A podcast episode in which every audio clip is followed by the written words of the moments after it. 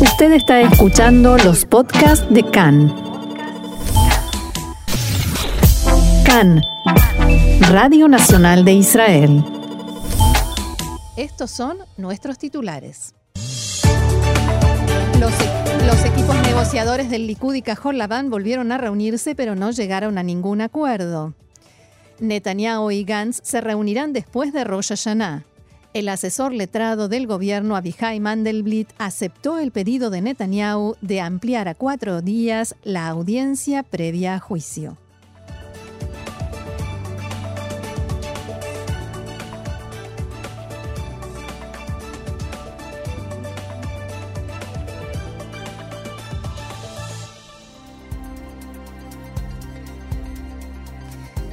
Vamos entonces al desarrollo de la información que comienza, por supuesto, con la crisis política. Los equipos negociadores del Likud y de Azul y Blanco se reunieron esta mañana en la Knesset. Antes del encuentro en el Likud dijeron que si en Cajón Labán siguen dando una respuesta negativa a la propuesta del presidente Rivlin, es altamente probable que el primer ministro Netanyahu le devuelva el mandato que recibió para intentar formar gobierno. Khan pudo saber que fuentes del Likud están presionando a Netanyahu para que no se apresure a devolver el mandato al presidente esta misma semana. En cambio, le piden que le muestre a la opinión pública que hizo todos los esfuerzos posibles por conformar un gobierno de unidad e incluso que se contacte con los partidos Israel Beiteinu y Abodá.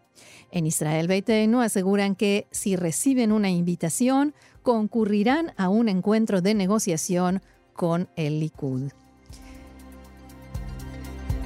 La reunión, decíamos, duró dos horas y a su término las partes no acordaron una nueva fecha de encuentro como había sucedido en las ocasiones anteriores, pero el primer ministro Netanyahu y el líder de Cajón Labán, Benny Gantz, conversaron por teléfono hace instantes nada más este mediodía y acordaron que se reunirán el miércoles por la tarde para tratar de destrabar la crisis. También acordaron que los equipos negociadores se reunirán unas horas antes por la mañana.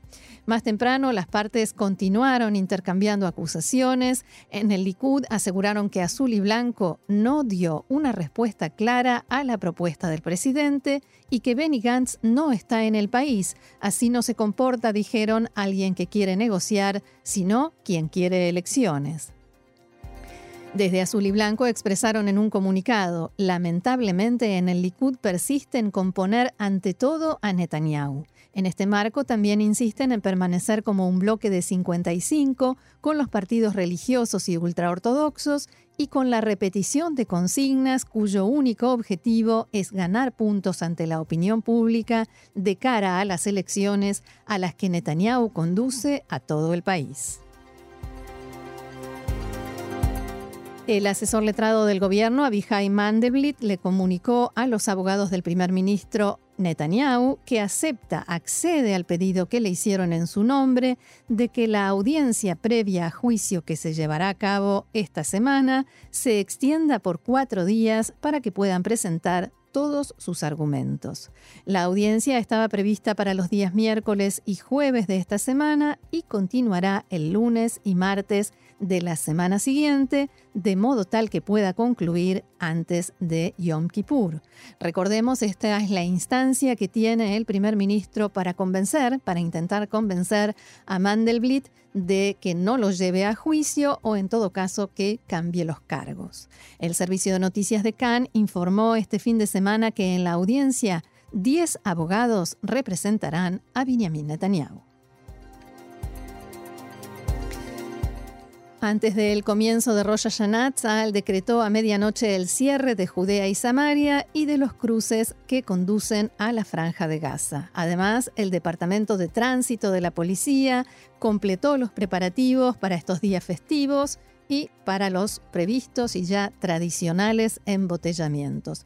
Habrá cientos de policías de tránsito y voluntarios adicionales en todo el país para organizar el movimiento de vehículos en las rutas principales y las intersecciones que afectan el tránsito en el país. Además, las fuerzas de seguridad elevaron el nivel de alerta, como se hace en todas las festividades, pero también como consecuencia de la tensión que hay en varios frentes.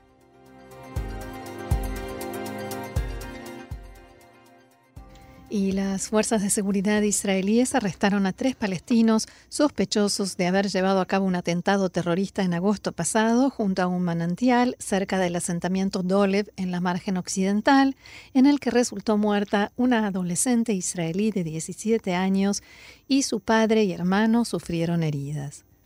El Servicio de Seguridad Shin Bet hizo pública la información anoche y detalló que los sospechosos son miembros del grupo terrorista Frente Popular para la Liberación de Palestina del área de Ramallah. Un cuarto hombre que se cree que está involucrado en las actividades de la célula terrorista también fue arrestado.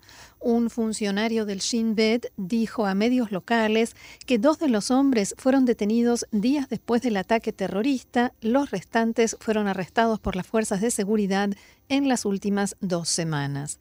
Las fuerzas de seguridad informaron que la célula terrorista desmantelada estaba planificando más ataques en el momento de los arrestos. Dichas operaciones incluían ataques con disparos y secuestros. Durante las redadas en las que llevaron a cabo las detenciones, las fuerzas de seguridad también encontraron y detonaron un dispositivo explosivo improvisado que el grupo había fabricado. Cabe recordar que en, agosto pasado los terroristas detonaron una carga explosiva en el manantial Dani junto al asentamiento Dolev en la margen occidental, cuando la familia Schnerb de la ciudad israelí de Lod visitaba el sitio.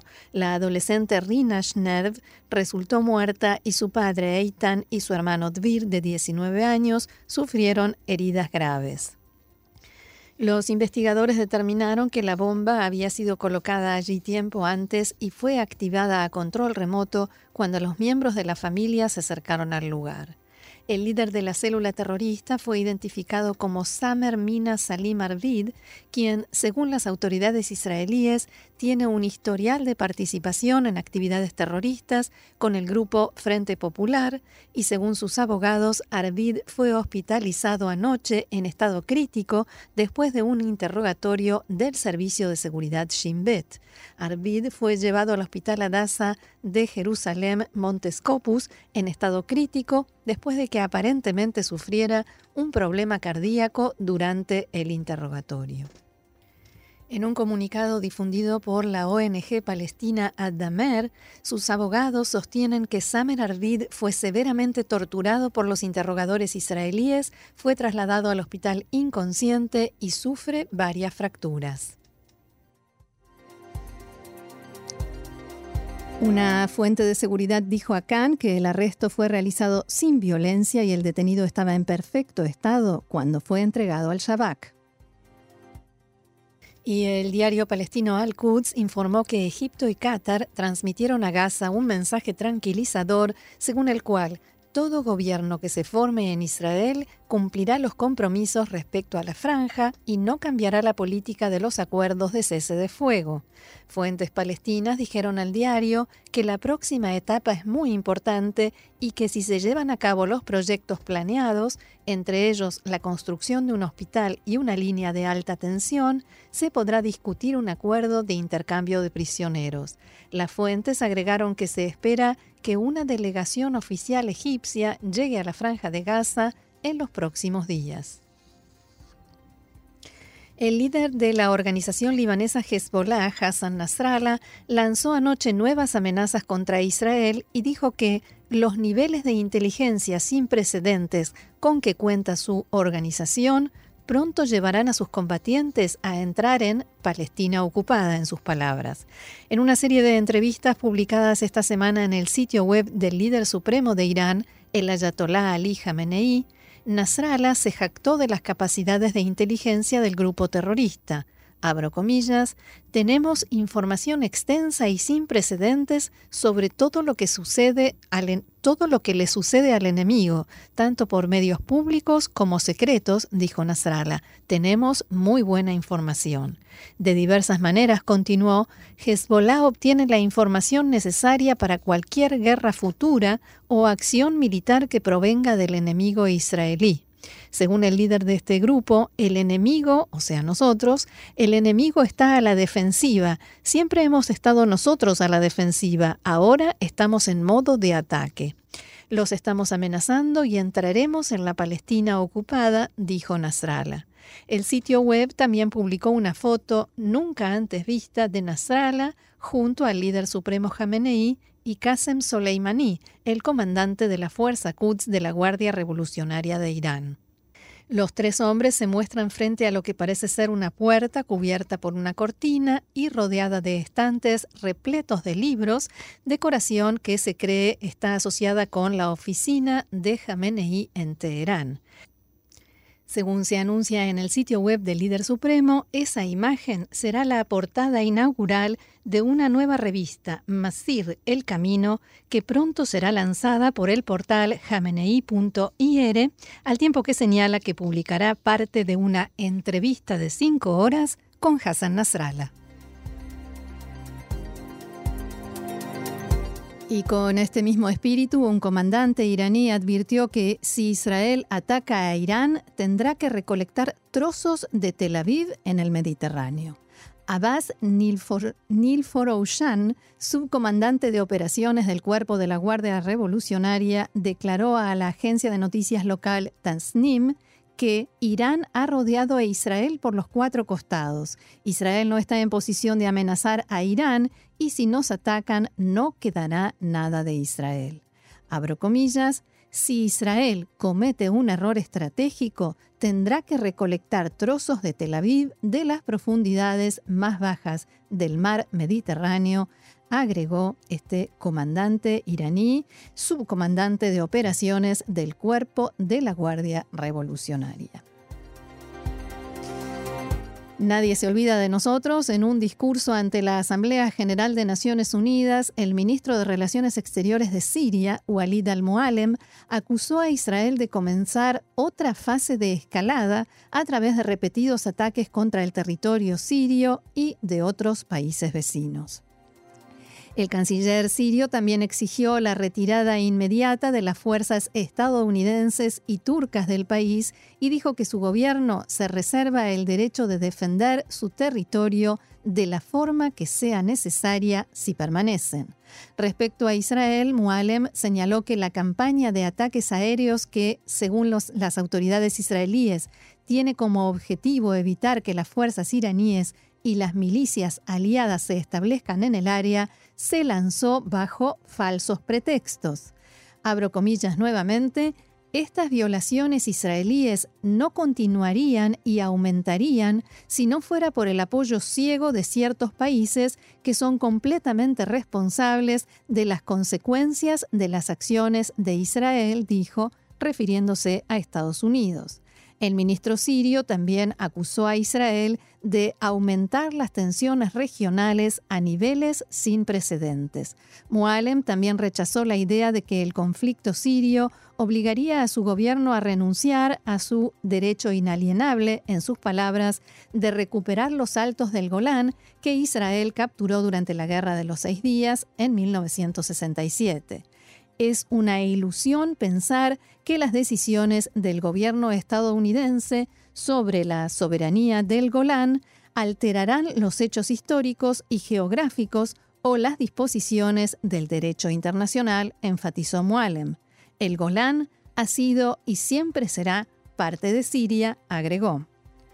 Cabe recordar que el presidente norteamericano Donald Trump firmó en marzo un decreto en el que reconoce la soberanía israelí sobre el Golán. Y a propósito de la mesa de Rosh Hashanah, para todas aquellas que pensábamos que hemos cocinado mucho, atención a esto. Los cocineros de todas las unidades de Tzal finalizaron los preparativos para las comidas festivas de estos días. En esta noche de Rosh Hashanah se distribuirá entre los soldados unas 30 toneladas de manzanas que remojarán en 3 toneladas de miel y otras 3 toneladas de miel de dátiles para los naturistas. El ejército compró casi 200 toneladas de carne de distintos tipos, unas 140 de pollo y pavo y más de 27 toneladas de pescado. Para endulzar el comienzo del año se repartirán en los comedores 8 toneladas de torta de miel, 6 de granada y más de 4 toneladas de frutos secos. Y con el comienzo de este año, una novedad, en las cocinas de Chal se incorpora el tofu junto con otros productos de soja y derivados para responder a las necesidades de soldados, vegetarianos y naturistas. Y el pronóstico del tiempo que nos anuncia desde hoy hasta el miércoles, poco cambio de la temperatura, o sea, sigue el calor.